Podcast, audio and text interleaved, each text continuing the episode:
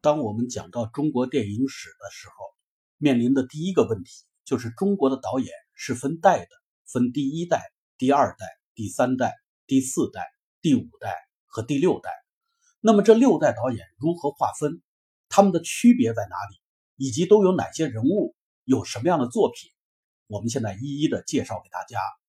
在座诸位知道，电影是一八九五年诞生的，但是电影刚刚诞生的时候。被称之为叫伟大的哑巴，意味着它是默片，没有声音。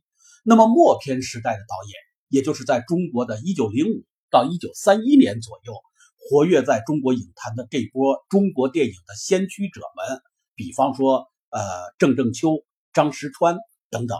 那么这些人呢，我们称之为叫中国的第一代导演。当然，并不意味着后边他们就没有作品了。呃，只是从年代上来分来说，他们是我们的先驱。那么到了一九三一年，中国电影进入到了有声时代，代表作品呢是有一部有声的电影叫《歌女红牡丹》。自打进入到有声时代以后，中国电影呢迎来了自己的另外一个黄金时代，涌现了一大批优秀的导演，比方说蔡楚生，比方说郑君里，比方说拍《小城之春》的费穆等等等等。那么这些导演，我们称之为叫二代导演，也就是说，电影进入到有声时代以后，这些活跃的导演被称之为叫二代导演。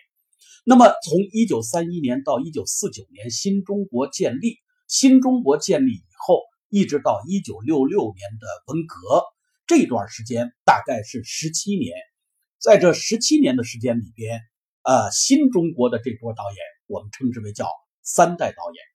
那么这三代导演里边有著名的北影四大帅，比方说程荫呀、水华呀等等。那么还有大家所熟知的著名导演谢晋。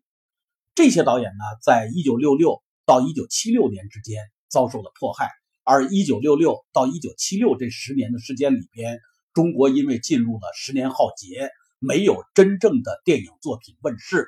如果有那么几部电影的话，也是政治宣教品。因此呢，呃。这个时候的中国电影导演的代际是隔断的。那么到了一九七六年文革结束以后，中国进入到改革开放，曾经给这波第三代导演当副导演的一波人，比方说黄建中，比方说吴天明，比方说谢飞，比方说还有其他的人等等。那么这些人呢，他们焕发了艺术的青春。呃，过去呢是当副导演的，现在开始独立指导。我们把这一波导演称之为叫第四代导演。那么，一九七七年恢复高考，七七七八年入学，八二年毕业以后开始独立指导。这一波人呢，我们称之为叫第五代。